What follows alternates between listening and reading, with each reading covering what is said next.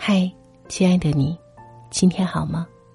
我是戴戴，今天读的文章是：对不起，你自律的让我害怕。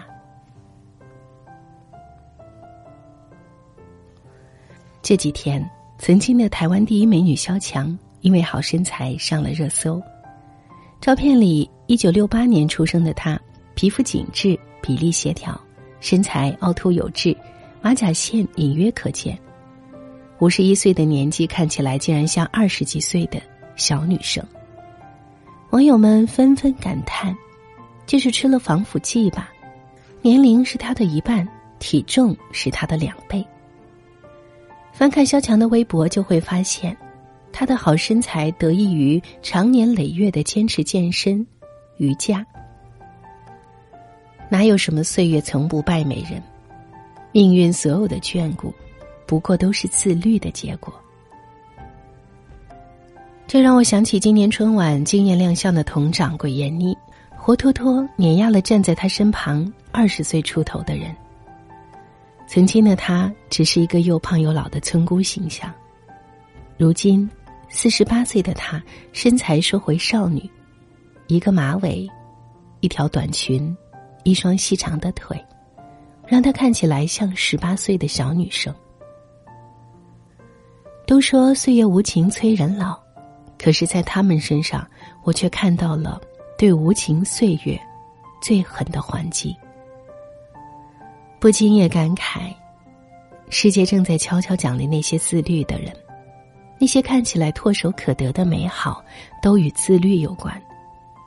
从来就没有被命运偏爱的美人。只有和岁月死磕的决心与自律。作家李小艺在《美女都是狠角色》这本书里讲过一个故事。他在美容院休息的时候，看到一位令人眼前一亮的年轻女子。经了解，那位女子已经四十多岁，二十年前就已经定期到店里做护理。而她的美容秘方也被店家奉为圣经。为了不长颈纹，她二十年只枕颈枕，每天倒立五分钟，跑步的习惯坚持了二十年。为了防止眼周细纹延缓法令纹，她超过十五年只仰面睡觉。更令人佩服的是，她自己还经营着一家公司，事业也做得风生水起。长得漂亮的确是优势，而活得漂亮，就是一种本事了，因为这需要超强的毅力和极度的自律。自律的人和不自律的人，过的就是完全不同的两种人生。每一次向命运妥协的无奈，其实都源于对自我的放纵和对自律的忽视。你对自己下不了狠手，生活就会对你下狠手。而唯有自律，才能配得上你想要的生活。《芳华》的作者严歌苓是为数不多高产又优质的作家之一。除了《芳华》，他有许多作品都被改编成了影视剧，包括大家熟知的《金陵十三钗》《梅兰芳》《小姨多鹤》等。几乎隔一段时间，他的名字就会出现在畅销榜。所有人都好奇，他怎么能写那么多书？他说：“我当过兵，对自己是有纪律要求的。所谓的纪律要求，就是自律。一年三百六十五天，有三百六十天，他都在创作。创作期间，他凌晨四点就起床写作。”每天至少写作六个小时，隔一天游泳一千米。这几十年如一日的坚持，为他带来了更广阔的职业自由和更强大的人生掌控力。他在小说《天域》里写道：“不管什么时候，做个不凑合、不打折、不便宜、不糟糕的好姑娘。”那些不凑合、不打折的背后，靠的正是由内而外的自律。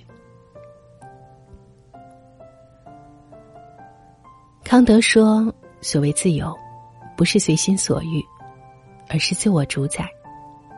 每一个开挂的人生和自由的灵魂背后，都是极致的自律。无法坚持自律的人，总以为自律很苦。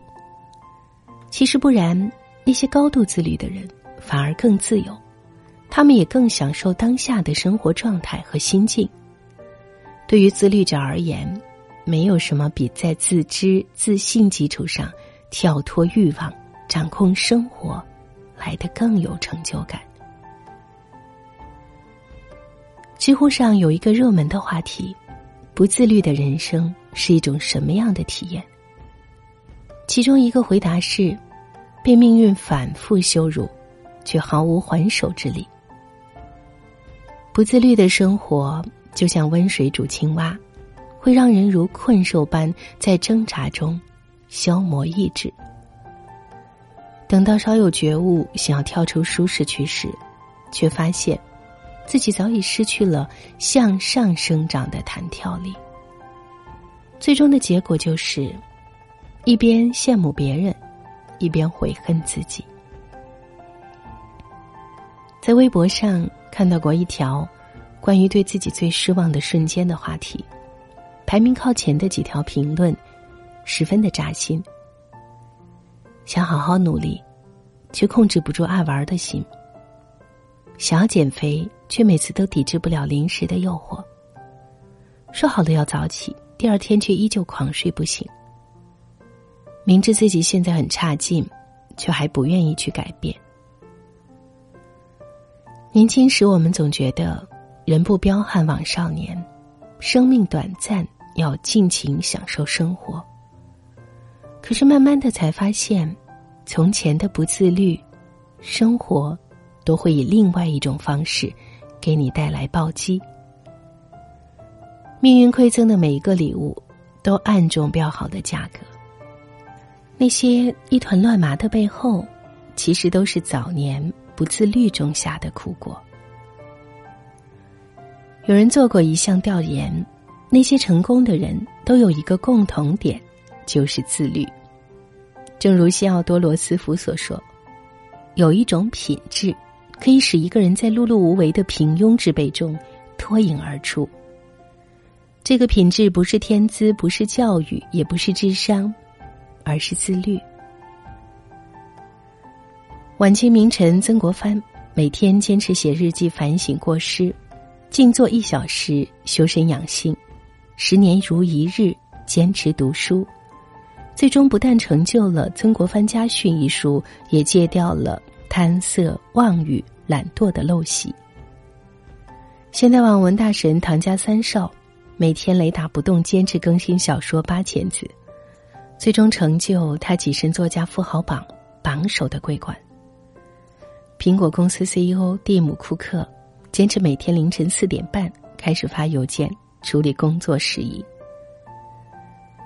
自律不一定让所有人都变得优秀，但是优秀的人往往都很自律。一个人自律的程度决定了他人生的高度，因为只有自律的生活里，才会藏着无限人生的可能。人人都道自律好，偏偏总是做不到。为了眼前的舒适，预知未来的美好，是一种短视的行为。聪明的人都懂得延迟满足，以达成更大的目标，深以为然。每一个自律的人都是既可怕又可敬的，他们不仅懂得延迟满足，还对自己有点心狠，且拥有超强的意志力和自制力。他们的存在。也让我们看到人生中另外一种可能性。越是自律的人，越明白自己真正想要的是什么，并为之付出相应的努力，来成全自己。成功的路上并不拥挤，因为能坚持自律的人不多。那些看起来长得漂亮、干得漂亮、活得漂亮、想得漂亮的家伙，其实。都是狠角色。让我们也做一个狠角色吧。我是戴戴，和你一起共勉。感谢你收听今天的带你朗读，欢迎你随时在我的微信公众账号“带你朗读”上留言给我。戴是不可取代的戴。听完节目记得早些入睡，晚安，亲爱的。嘿，意不意外？他背影那么轻快。嘿，